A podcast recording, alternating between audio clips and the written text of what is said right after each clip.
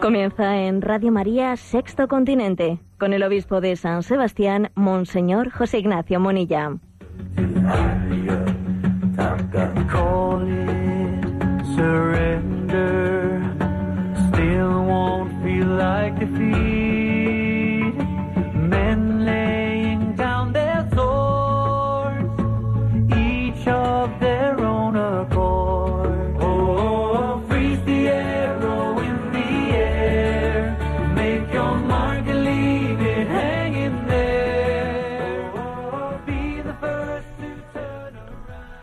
Un cordial saludo a todos los oyentes de Radio María. Un día más, con la gracia del Señor, nos disponemos a realizar este programa llamado Sexto Continente, que lunes y viernes de 8 a 9 de la mañana realizamos en directo en Radio María España. Hoy es 29 de junio, solemnidad de San Pedro y San Pablo. ¿Quiénes son Pedro y Pablo? Dos hombres elegidos y asistidos por Dios, por el Espíritu Santo, para responder a la pregunta clave de la historia. ¿Qué pregunta es esa pregunta clave de la historia? Es ¿quién es Jesús? Pedro y Pablo fueron elegidos eh, para responder a esa pregunta. ¿Recordáis ese pasaje que está recogido tanto en Mateo como en Lucas. ¿Quién dice la gente que es el Hijo del Hombre? ¿Quién dice la gente que soy yo? Y Pedro fue elegido entre todos para adelantarse, movido no por la carne y la sangre, sino asistido por el Espíritu para responder a esa pregunta.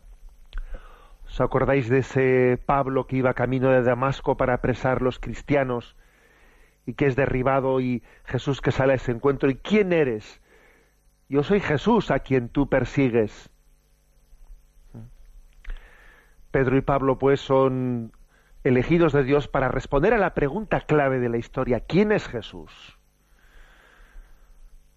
Para nosotros el ministerio apostólico, porque hoy obviamente el día de San Pedro y San Pablo es el día en que la Iglesia recuerda que es apostólica, o sea, que está edificada sobre el cimiento de los apóstoles. Y nos damos cuenta que esto es un signo de la misericordia de Dios hacia nosotros, el ministerio apostólico de la Iglesia.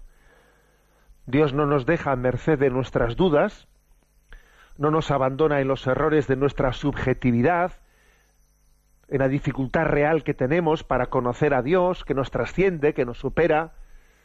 No, Dios tiene misericordia de nosotros y nos asiste a través del ministerio apostólico, de una manera especial, a través del ministerio de Pedro y de sus sucesores.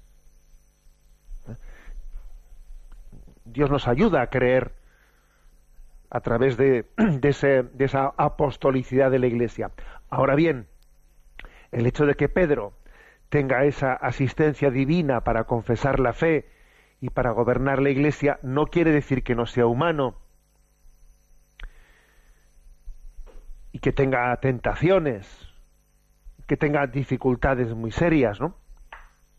Por eso también vemos cómo existe ese otro pasaje del Evangelio de Hechos de los Apóstoles en el que se, se muestra a Pedro el primer papa encarcelado en grave peligro para su vida y se muestra también a la primera comunidad de los cristianos de Roma que rezan por él con plegarias especiales en ese texto de Hechos de los Apóstoles, capítulo 12, versículo dice, 12, versículo quinto, perdón, dice, mientras Pedro permanecía bajo custodia en la cárcel, la iglesia rogaba incesantemente a Dios por él.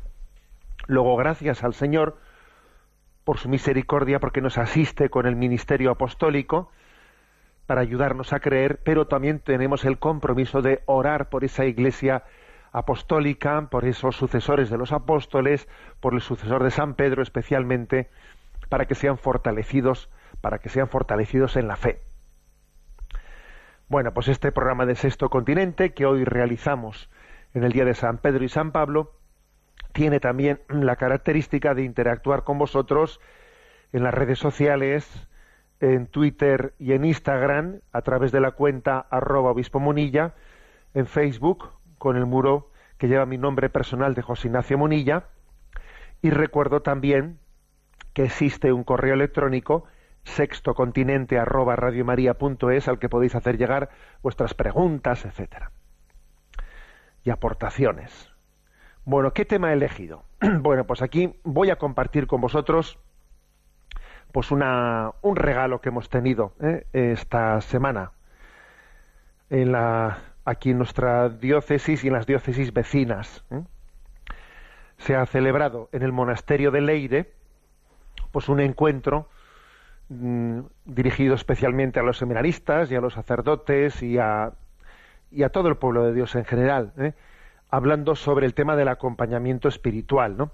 Y en concreto, este año, este año se ha invitado a un benedictino, un abad de una abadía del, norte de Francia, de la zona de Normandía, abadía de Saint-Wandrille.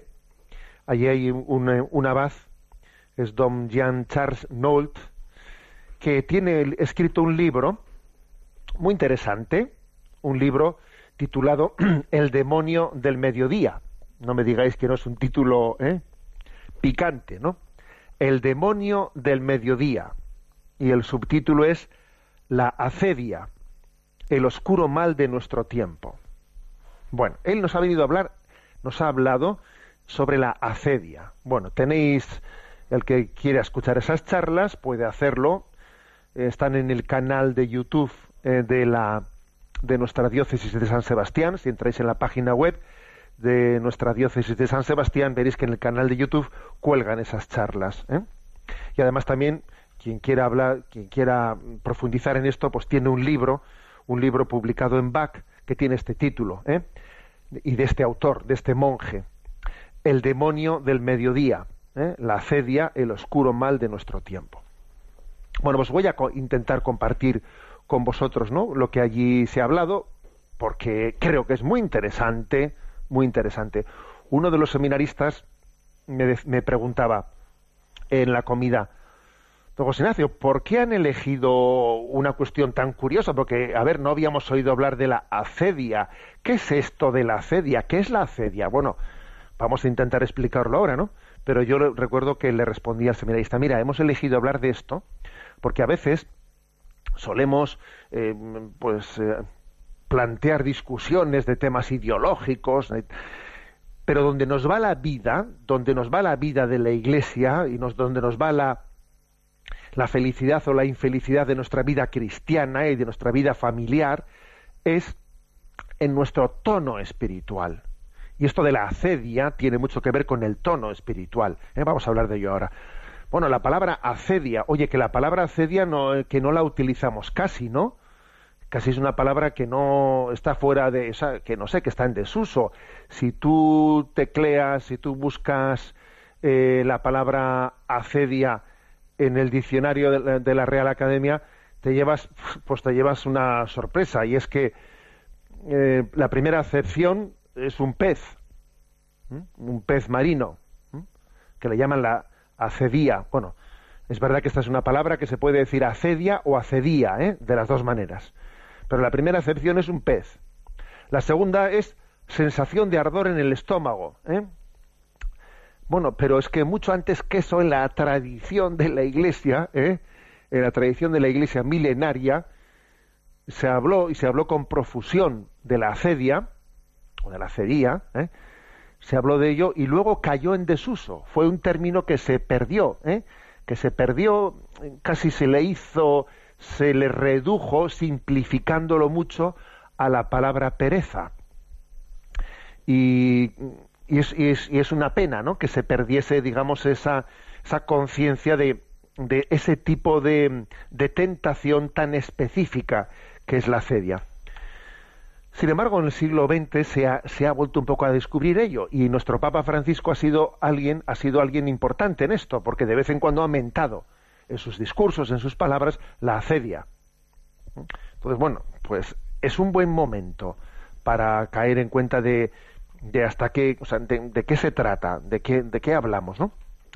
Bueno, la cedia, eh, la cedia es un tipo de tentación que podríamos decir que reciben las personas, entre comillas, buenas.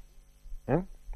No es una tentación que esté especialmente, digamos, o sea, que, que suela, de la que suele ser objeto alguien que esté muy alejado. ¿eh? Alguien que esté muy alejado, pues lo lógico es que, que, esté, que, reciba otro tipo de tentaciones, ¿no? Pero, digamos, la cedia es la tentación de los buenitos, de los, de los que están en casa, de los que están en casa, de los que, de los que en teoría son fieles, en teoría son, son fieles, ¿no? O somos fieles.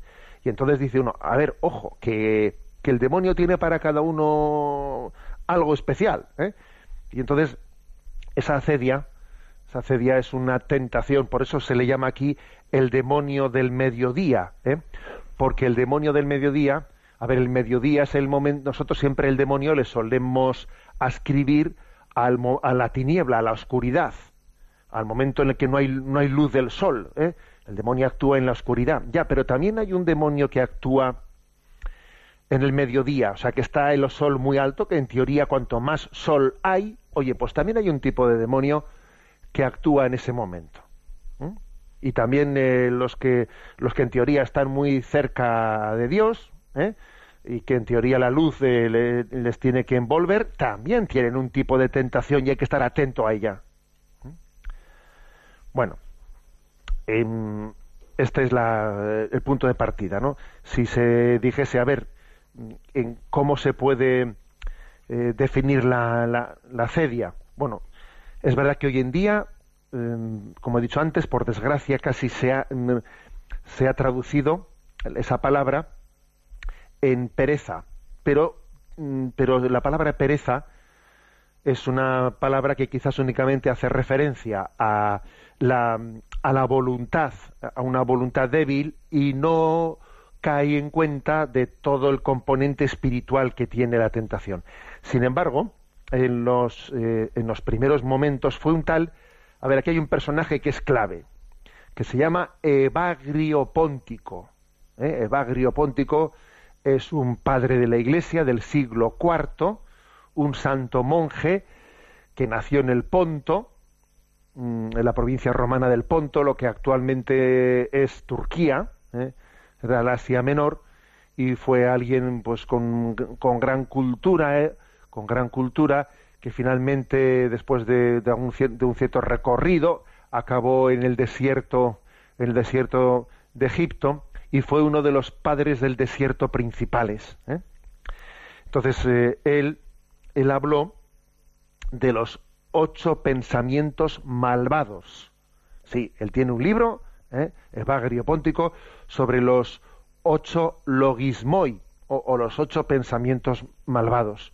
De esos ocho pensamientos malvados es de ahí han venido los pecados capitales, lo que nosotros conocemos como los pecados capitales. Pero es muy, muy interesante ¿eh? ver de dónde viene esa doctrina de los pecados capitales, que él los formuló como ocho, luego pues haya habido pues una especie de fusiones entre algunos, eh, se ha y, y tenemos los pecados capitales actuales. Pero bueno, él los formuló así, el orgullo, la gula, la lujuria, la avaricia, la tristeza, la cólera, la, la acedia ¿eh? y la vanagloria. ¿De dónde sacó Evagrio Póntico este tema? O sea, ¿de dónde, dónde se inspiró ¿eh? Evagrio Póntico para hablar de estos ocho pensamientos malignos? ¿eh? Bueno, pues se inspiró en que en el capítulo séptimo del libro del Deuteronomio, pues el pueblo, el pueblo de Israel, después de haber salido de la esclavitud de Egipto, pasando ¿no? por el desierto hacia la tierra prometida, en eso ahí se ve como una especie de imagen metáfora de cómo nosotros salimos de la esclavitud del pecado, que es, estar esclavos en Egipto, pero hay que pasar por el desierto, y esta vida es un pase por el desierto, donde hay muchos eh, altibajos, un pasito para adelante y otro pasito para detrás, y esto es un combate, hasta entrar finalmente en la tierra prometida, que es la vida eterna, ¿eh? que es la vida eterna.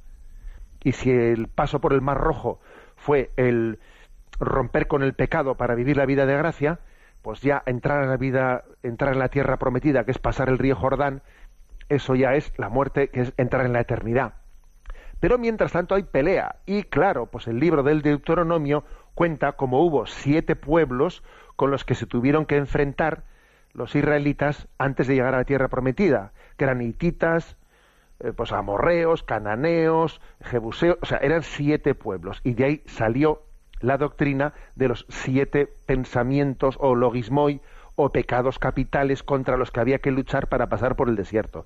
Siete más el octavo que habían salido, que era Egipto, del cual habían salido, son ocho. Y de ahí formuló esta doctrina, ¿no? De los ocho logismoi, que luego, como digo, pues eh, la Edad Media se reformuló, algunos se fusionaron, total, que al final han quedado los siete pecados capitales.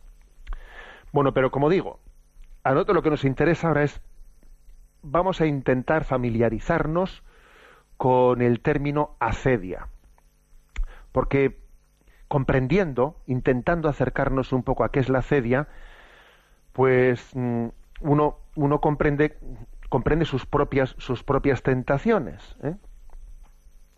¿Cómo podríamos definir, definir la, acedia? Pues la acedia eh, la, la, define Evagrio Póntico como atonía del alma, atonía del alma.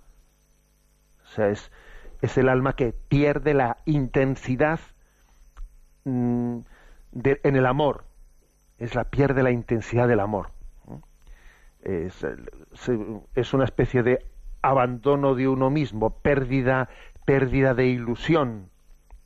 Por eso está, por eso está muy ligado también a lo que llamamos demonio del mediodía, a la crisis que se dice de los 40-50, en los que uno ya ha llegado un momento en la vida en la que se, supone que es la etapa de la meseta de la vida, la etapa de la meseta, y como ve que ya, a ver, pues los, los grandes objetivos de su vida pues ya pues están eh, cubiertos y ya no tiene cosas a las que aspirar, entra en una especie de crisis, mm, crisis de la media vida, ¿eh?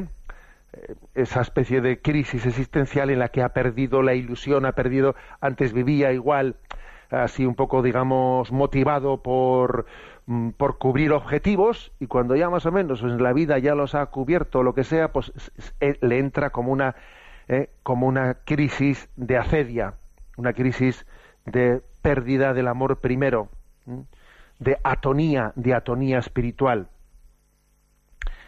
es muy gracioso, es muy gracioso quien eh, este Evagrio Póntico, porque claro, él habla en un contexto monacal, eh, un contexto monacal allí eh, los eremitas y, con las primeras, digamos, em, formas de convivencia entre ellos, que eran, eran los inicios ¿no? de la vida monacal, y él describe, con mucha gracia, los síntomas de aquel monje que está siendo tentado de acedia. Y fijaros como dice que os vais a reír, ¿eh? Quien padece acedia fija atentamente los ojos en la ventana y su mente sueña con visitas. Si cruje la puerta, se sobresalta. Si oye una voz, se asoma a la ventana. Y no la abandona hasta que cansado se sienta. Quien padece la acedia bosteza mucho cuando lee y fácilmente se duerme se frota la cara, estira los brazos y apartando los ojos del libro los fija en la pared. Repuesto, vuelve a leer un poco, calcula inútilmente lo que queda por leer, cuenta las hojas y calcula los cuadernos, menosprecia la escritura y la ornamentación. Finalmente, cerrando el libro, apoya en él la cabeza y se echa un sueño no muy profundo, porque el hambre, el hambre enseguida le despierta y le hace mirar por la, por la ventana. Curioso, ¿verdad? Esta descripción de de atonía, ¿no? De alguien que, que está que, que está descentrado, ¿eh? que está descentrado. Miro por la ventana curioso a ver si alguien me viene a ver que estoy harto, que estoy aburrido, que estoy no sé qué, leo un poco, pero jo, cuántas páginas me quedan por leer. O sea, está como en un estado interior de plof, algo así diríamos nosotros, ¿no? Un, un estado interior de languideciente, de falta de ilusión. ¿eh? Eh, y entonces, claro, Mm, estoy convencido que más de un oyente estará diciendo, eso, eso, eso, eso es lo que tengo yo. Pues claro, porque en el fondo eh, la acedia es un eh, o sea, es un síntoma eh, es un síntoma de haber perdido el amor primero es una es un síntoma que en el fondo es un poco el pecado del hermano mayor de la parábola del hijo pródigo porque ese hermano mayor de la parábola del hijo pródigo es que cómo es posible que si tú estás hijo pero todo lo mío es tuyo tú deberías, tú no, no vivías contento conmigo. O sea, pero ¿cómo puedes decirme, aquí he estado yo siendo fiel a ti y, no me has dado nunca un cabrito, pero es como diciendo, aquí he estado yo amargado aguantando. ¿Cómo que amargado aguantando? Pero, pero tú no eras feliz. O sea, el pecado del hermano mayor de la parábola del hijo pródigo es, pero, o sea, no disfrutar, no gozar de las cosas, o sea, de, de la fidelidad. Porque no hay mayor desgracia que ser, entre comillas, fiel y no disfrutarlo. Ojo, esto en la vida, en la vida puede ocurrir, que alguien sea externamente fiel y no disfrute de su fidelidad. Entonces está amargado. Es como el hermano mayor de la parábola, que claro, en teoría es un buenecito, está ahí con el padre, pero vamos, está en la casa del padre, pero no está en el corazón del padre. Entonces está amargado. Tiene acedia.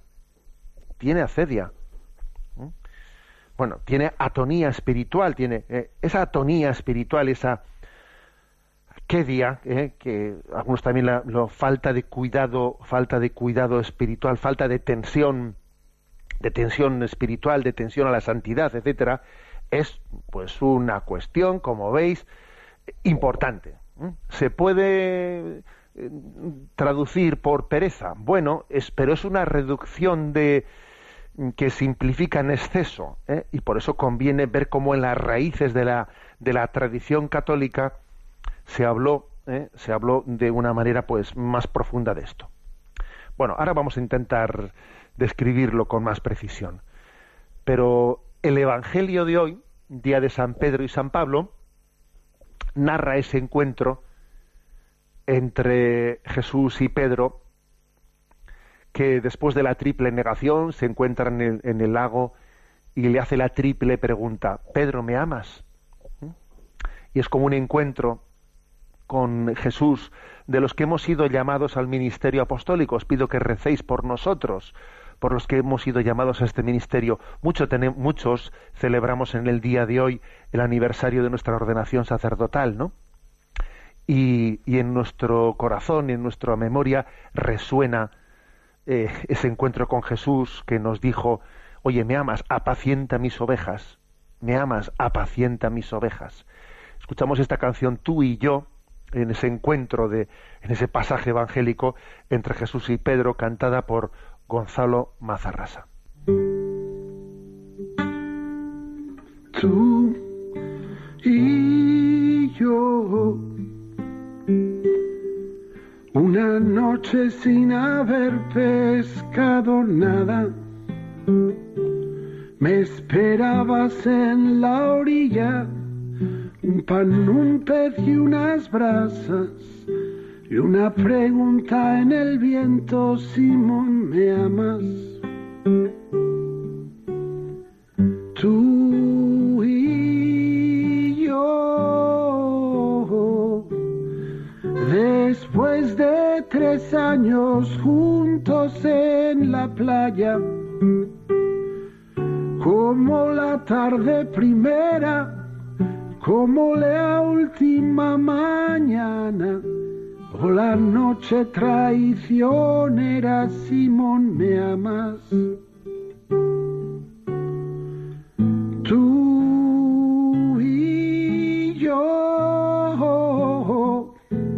siempre haciendo lo que me daba la gana, hasta que sentí mi nombre pronunciado a mis espaldas.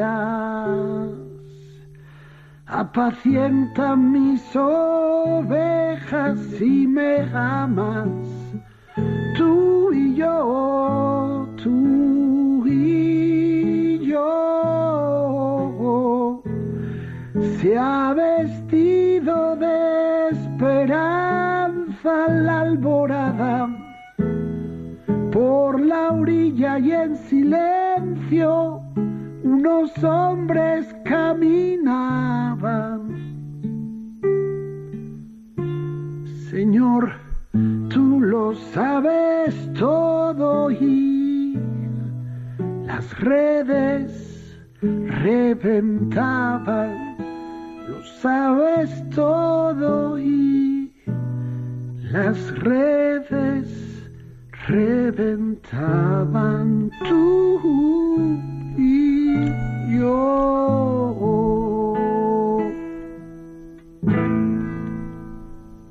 Pedimos al Señor que siga haciendo ese milagro, que las redes revienten, que el ministerio apostólico sea fecundo. Aunque también digamos lo siguiente, ¿no? Que si el Señor quiere que pesquemos con red, pescamos con red. Y si tenemos que pescar con anzuelo, pescamos con anzuelo. Pero cada alma es un tesoro, un tesoro infinito, porque Dios la ama infinitamente y, entregamos la vida por la salvación de las almas. ¿Mm? Bendito, eh, bendito ministerio apostólico de la Iglesia. Bueno, estamos hablando en este programa, queremos así un poco mm, familiarizarnos con una doctrina de la Iglesia, con un, eh, con un término que quedó ahí un poco perdido con el paso de los siglos, que se está ahora un poco eh, redescubriendo, que es el término de la acedia o acedía. ¿eh?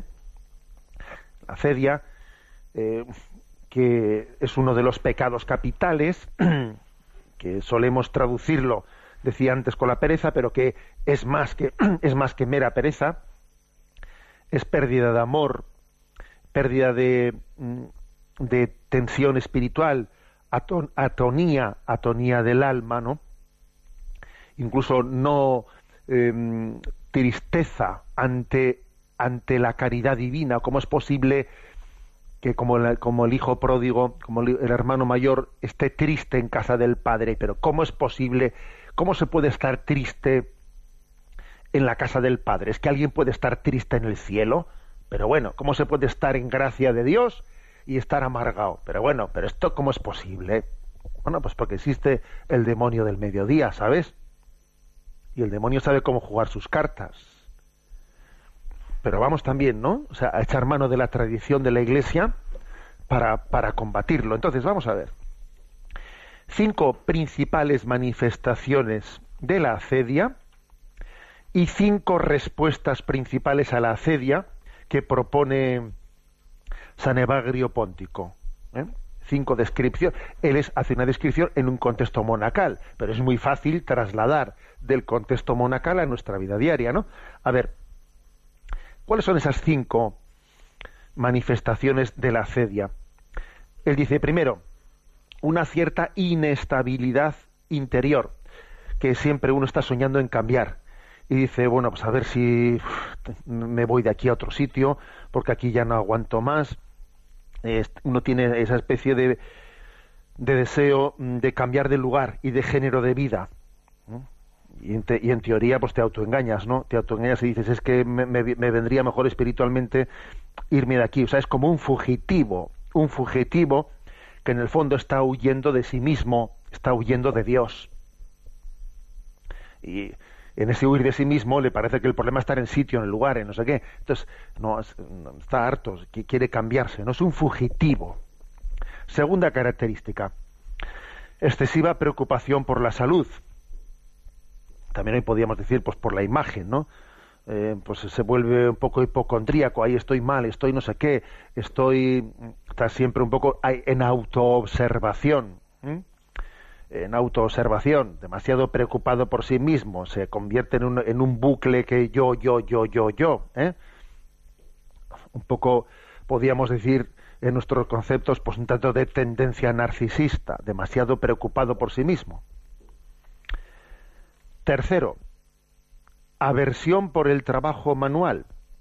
O sea que no, claro, pues es que lo del trabajo, lo del trabajo manual y concreto es, es que uno no pega clavo no pega clavo, o sea, de alguna manera tiene la tendencia a, en ese momento del pecado de la cedia, a dispersarse, a dispersarse, a no sujetarse a ello, ¿no? Aunque es curioso que eh, Bagrio Póntico dice, ojo, porque también podría haber en algunas personas quien en vez de eh, no pegar un palo al agua, le dé por el activismo, porque curiosamente por los dos, de las dos formas son una manera de descentrar, de descompensar la vida, o no ilusionándome por el trabajo, o haciendo del trabajo pues una obsesión, una huida, una huida, porque la cosa es, la cosa es desestructurar la vida, desestructurar el equilibrio que tenemos que tener en la vida. En cuarto lugar, el cuarto síntoma, la negligencia en nuestra observancia, que quiere decir que, a ver, que yo tengo una serie de normas de vida y ¿qué es lo que voy haciendo? Pues bajando el listón. Voy bajando el listón, va, ¿qué más dará levantarme a tal que a otra hora? Va, ¿qué más dará rezar esto que rezar? Pues voy a rezar una cosa más breve.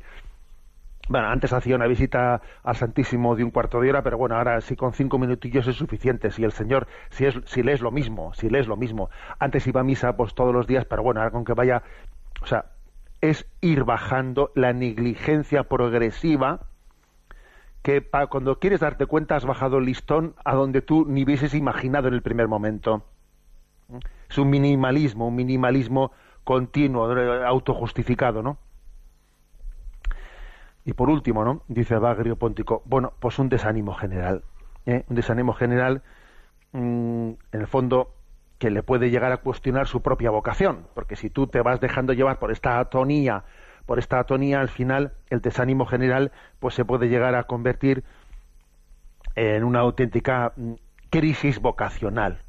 En una crisis vocacional de pérdida de sentido de la vida. Si uno se deja, se deja, se deja, se deja, al final, pues claro, le, entra una crisis interior, ¿eh? por aquello de que si no vives como piensas, acabas pensando como vives. ¿Y cuáles son los cinco remedios? Oye, en este estado así difícil de, ¿eh? de identificar, ¿no? De ese estado de atonía, de pérdida de lo que decimos también eh, ligado a la crisis de los 40, de los 50, que uno ha perdido ilusión, ha perdido, etcétera. ¿Qué remedios propone San Evarrio Póntico ante esta situación? Oye, pues muy curiosos, muy curiosos, ¿eh? El primero, las lágrimas. Oye, qué curioso, ¿no? Las lágrimas.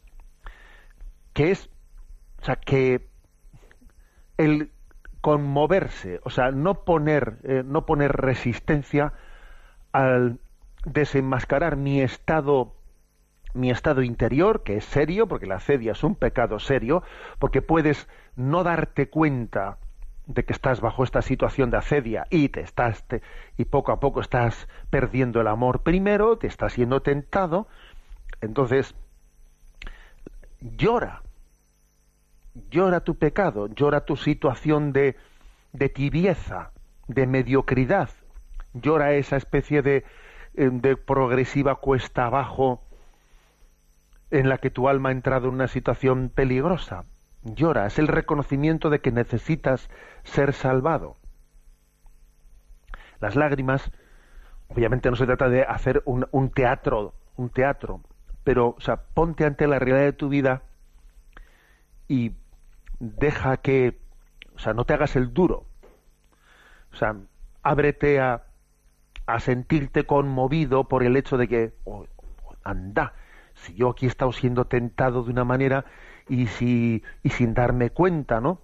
He ido perdiendo un tesoro, o sea, llora la falta de amor, llora la falta de respuesta al amor del Señor. Las lágrimas son como el agua, dice Bagrio Póntico, son como el agua que cae sobre una roca dura y consigue horadarla. Deja que tus lágrimas no oraden esa dureza del corazón para que puedas volver al Señor, ¿no? Llora tu, tu mediocridad, llora, tu falta de ilusión, para que esas lágrimas te despierten de tu letargo espiritual, de esa acedia ¿eh? en la que estás introducido sin darte cuenta. Segundo consejo, dice, oración y trabajo. ¿Cómo te crees que se sale de esa? A ver, reza, trabaja.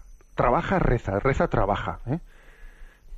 Hay una, anécdota muy bonita que es que el, padre Antonio, el Santo Padre Antonio, que es uno de los padres del desierto, ¿no? Pues más conocidos de aquellos primeros siglos, estaba sentado en el desierto y fue presa de esta, de esta tentación de acedia, ¿no? Del desaliento, una densa tiniebla de pensamientos que a uno le va cogiendo. Entonces dice que él decía, oh Señor, yo quiero salvarme, pero los pensamientos me lo impiden. ¿Qué puedo hacer en mi aflicción? Entonces, asomándose un poco, ve Antonio a otro como él, que está sentado y trabaja. Después irrumpe el trabajo. Se pone de pie y ora. Después se sienta de nuevo y se pone a trenzar cuerdas, a trabajar. Y después se levanta de nuevo y ora. Era un ángel del Señor, enviado para corregir a Antonio y darle fuerza. Y oyó al ángel que decía, haz tú lo mismo y serás salvado.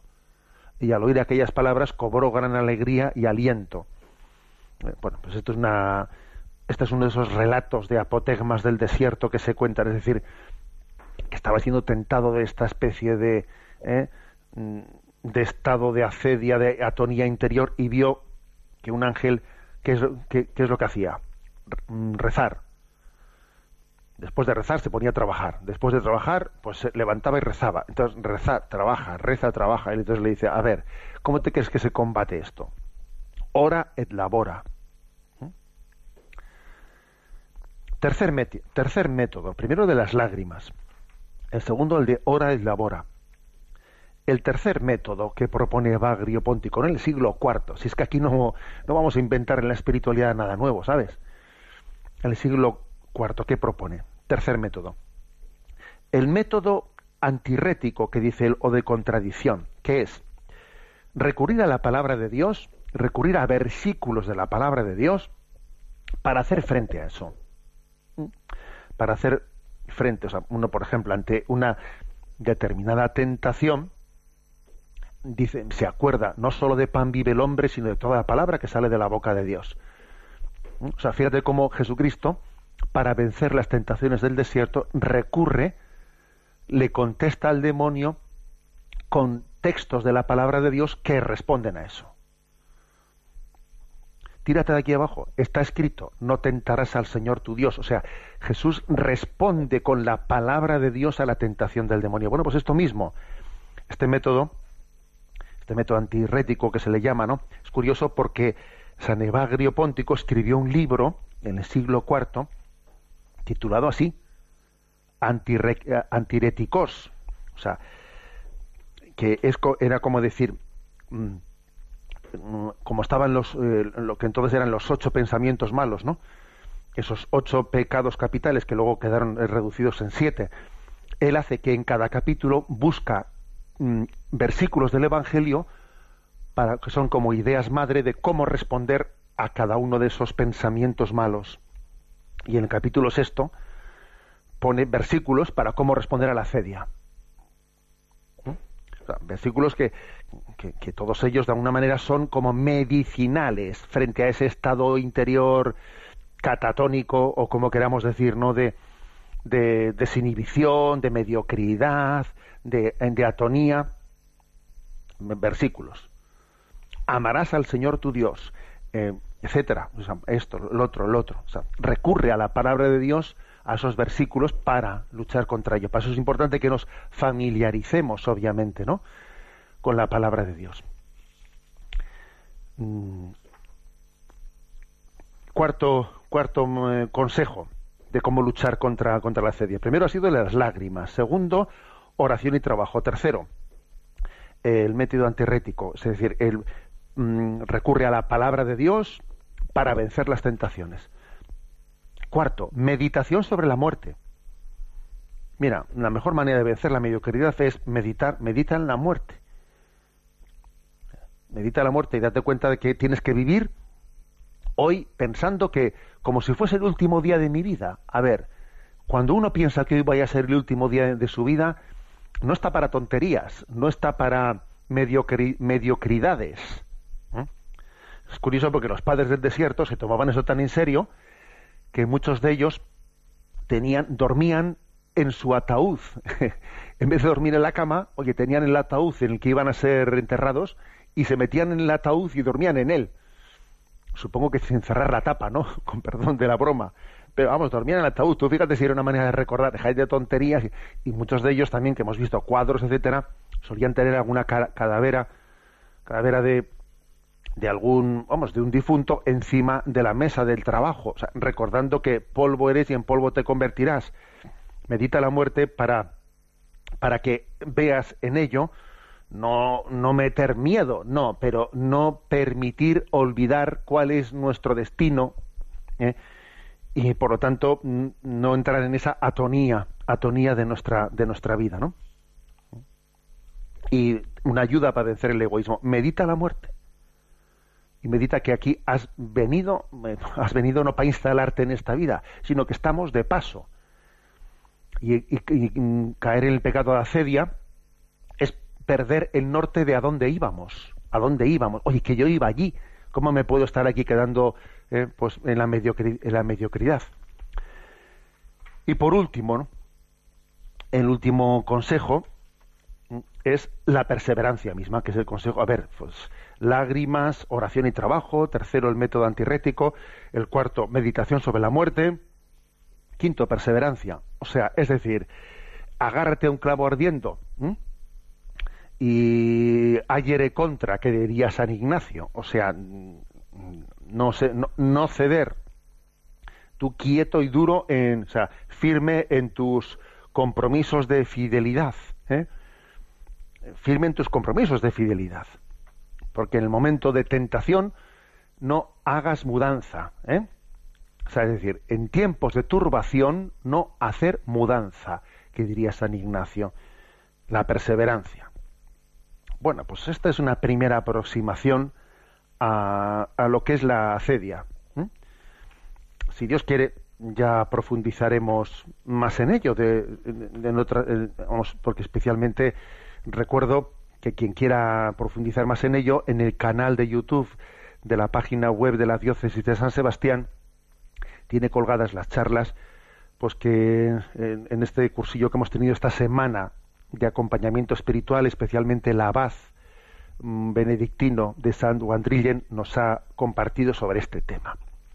Y además, decir que quien quiera también leerlo, lo vuelvo a recordar, que hay un libro de Lavac, El demonio del mediodía, la cedia, el oscuro mal de nuestro tiempo, en el que puede profundizar más en ello. Bueno, estamos en el día de San Pedro y San Pablo, día en el que os pido que oréis especialmente por los que hemos sido llamados al ministerio, a ese ministerio sacerdotal y ministerio episcopal. In persona Christi. Escuchamos esta canción.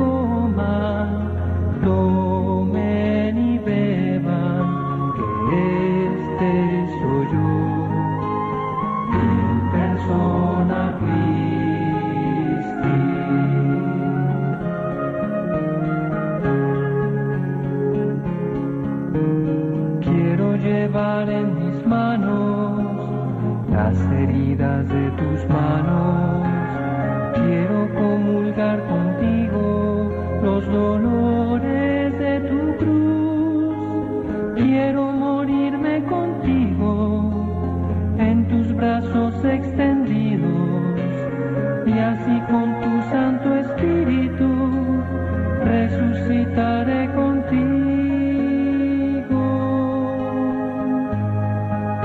Contigo yo venceré, pues todo lo puedo en ti.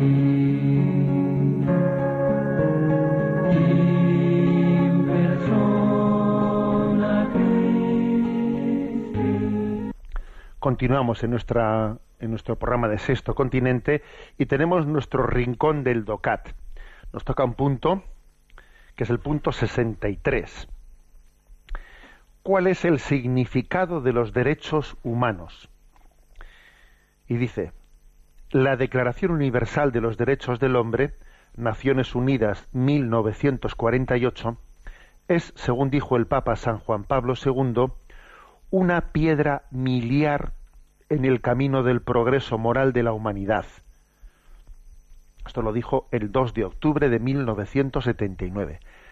Hasta aquí, ¿eh? como veis, es un puntito muy corto.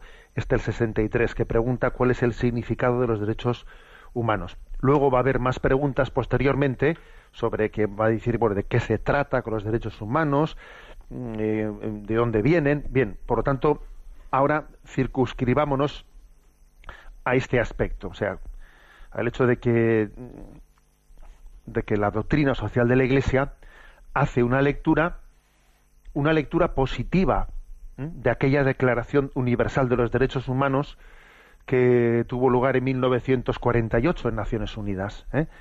Y, y, eso no quiere decir pues que la que conjugue al 100% aquella Declaración General de los Derechos Humanos, lógicamente no tenía la perspectiva cristiana, porque era una cosa hecha por la ONU, ¿no? Pero la Iglesia le, le da un reconocimiento muy importante porque aunque no tuviese esa inspiración cristiana, muchos aspectos muy importantes sí que los recogía. Y si no lo reconocía, digamos, perfectamente bien, pues, pero vamos, que, se, que era un paso importante en el sentido positivo de la palabra. Desde luego, la percepción que tenemos hoy es que, claro, aquella declaración de los derechos humanos se hizo después de la Segunda Guerra Mundial. Y, claro, las guerras, aquel gran conflicto, haber visto el rostro del mal en el nazismo, en el comunismo, etcétera, ayudó mucho, ¿no? A que cuando uno ve el rostro del mal, hacer una lectura de, de, de qué es, a ver, lo que tenemos que respetar por encima de todo, ¿no? Posiblemente hoy, pues 70 años después, mmm, creo que costaría mucho no un texto como este. Hoy en día sería difícil. Juan Pablo, San Juan Pablo II dijo que esa declaración fue una piedra miliar ¿Qué, es una, ¿Qué significa eso de piedra miliar? Bueno, es una, él utilizó una imagen, ¿no? Las piedras miliares pues eran como unas columnas eh, que se colocaban en el borde de las calzadas romanas para señalar la distancia cada mil pasos. Era como una milla romana, lo que equivale aproximadamente a una distancia, pues eso, ¿eh? pues de un kilómetro y medio, nuestro actual o lo que sea, ¿no? Pero era como, a ver, marcaba el camino Mm, marcaba los pasos. Entonces utilizó San Juan Pablo II esa expresión. Esa declaración fue una piedra miliar en el camino hacia el progreso de la humanidad. ¿eh? Y hay que, hay, que dar, hay que percibir, hay que darnos cuenta de que en la historia de la humanidad ha habido pasos, ¿eh? ha habido estas piedras miliares que han sido, oye, qué paso en la buena dirección. Y también ha habido pasos de retroceso. ¿eh? Pues por ejemplo, cuando en la historia de la humanidad eh, se da pues un momento histórico en el que se va tomando conciencia de que lo de la esclavitud es una barbaridad y entonces se va aboliendo la esclavitud. También es otro momento clave, ¿no? De avanzar hacia los derechos humanos. O, hay otros momentos en los que se supera, pues se va superando, como por ejemplo pienso que es también un momento actual en el que se va claramente superando todo tipo de xenofobias. Y se subraya el hecho de que todas, eh, todos los hombres de todas las razas tienen la misma dignidad. Bueno, eso no es que haya nacido en este momento exclusivamente, pero sí que es un momento en el que tenemos una sensibilidad especial hacia ello. O, o, el momento también para histórico en el que la humanidad camina en la buena dirección y entiende que el hombre y la mujer tienen la misma dignidad y por lo tanto eh, toda discriminación por razón de, de, condición masculina o femenina pues es totalmente contraria ¿eh? Total, toda discriminación es contraria a los derechos del hombre o sea ha habido piedras miliares que han caminado en la buena dirección pero también hay que decir que ha habido que ha habido grandes retrocesos no por ejemplo, pues cuando se habla del derecho al aborto, pero ¿cómo se puede tener derecho al aborto? ¿Cómo se puede tener cómo se puede reivindicar el derecho al suicidio? Derecho al suicidio asistido. Es que claro, es que reivindicar el derecho a suicidarse es una concepción de libertad absolutamente desnortada, desnortada, es una libertad mm, desvinculada, desvinculada de los demás, es como perder el sentido social de la vida, ¿no? O sea que es bueno que nos demos cuenta que en la historia de la humanidad ha habido pasos importantes, pero también hay que tener capacidad crítica para ver los pasos clarísimos de retroceso. Y los pecados de época, pecados de época, esta es una expresión que no sé si eh, la habremos escuchado todos, pecados de época son aquellos en los, eh, en los que una generación es mayoritariamente está cegada para no percibirlos y se necesita una distancia, ¿no? Una distancia que da la perspectiva de no ser esclavo de esa época, no ser esclavo del pensamiento dominante, para poder percibir esto es una barbaridad. Por ejemplo, pues un, o sea, un, un, pecado de época fue pues que en un tiempo determinado oye, se asumiese se asumiese la esclavitud como lo más normal. Fue un pecado de época, ¿no? Había algunos ¿eh? que percibían que esto es una barbaridad, pero eran pocos y, y además los que lo percibían tenían una perspectiva superior para percibirlo. O otro pecado de época fue pues esa especie de de en la, pues en la cultura victoriana eh, de ese sentido del honor en el cual algunos pues por el honor se batían en duelo porque pero qué es eso de batirse en duelo por una especie de de pugna de honor. Pero qué absurdo es eso. ¿Cómo se, ¿Cómo se pudo aceptar eso como un signo? Bueno, hubo pecados de época hacia los cuales pues hubo una ceguera colectiva. También hoy existen pecados de época con una ceguera colectiva ¿eh? bien, bien patente, ¿no? Bien patente, pues en todo lo que es, pues por ejemplo, el aborto, la eutanasia, la ideología de género, o sea, que son pecados de época, ¿no? Hacia los cuales hace falta, ¿no? Eh, como decía Chesterton, que el cristianismo es el que nos permite no ser esclavos de, nuestro tiempo, no ser esclavos de las ideologías de nuestro tiempo y tener una perspectiva que nos permita, bueno, pues servir al hombre servir al hombre desde, desde otra perspectiva eh, de libertad. Por eso ir viendo en el decurso de la humanidad eh, dónde están las piedras miliares que nos han hecho caminar en la buena dirección y, y, también desenmascarar y denunciar pues los grandes retrocesos que ha habido, ¿no? Pero entonces nos quedamos con esta afirmación. En 1948 se dio un paso muy importante en la Declaración Universal de los Derechos del Hombre. Continuaremos y profundizaremos más en los siguientes puntos del DOCAT, en lo que fuera aquella Declaración de los Derechos Humanos. Hay un chiste que tiene mucha gracia de, de nuestra Mafalda, que está la, está Mafalda delante del globo de, la bola de, de, la bola de la Tierra, ¿no? Y entonces le dice así como ¿eh? riñéndole con el dedo a, pues al mapa de la Tierra, ¿no? Le dice y estos derechos humanos a respetarlos, ¿eh? No vaya a pasar lo mismo como con los mandamientos, ¿eh? como diciendo, mira, que a los mandamientos de la ley de Dios este mundo no los respetó y fíjate lo que lo que ha pasado, ¿no? Cuántos dramas. A ver ahora estos derechos humanos si también no los vas a respetar, pues sí, ¿no? Y estos derechos humanos a respetarlos, ¿eh? No vaya a pasar como con los diez mandamientos. Lo dejamos aquí, tenemos el tiempo cumplido.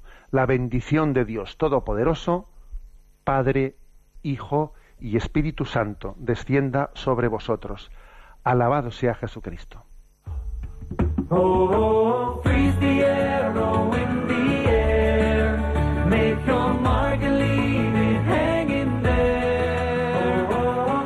Han escuchado en Radio María Sexto Continente, un programa dirigido por el obispo de San Sebastián, Monseñor José Ignacio Monilla.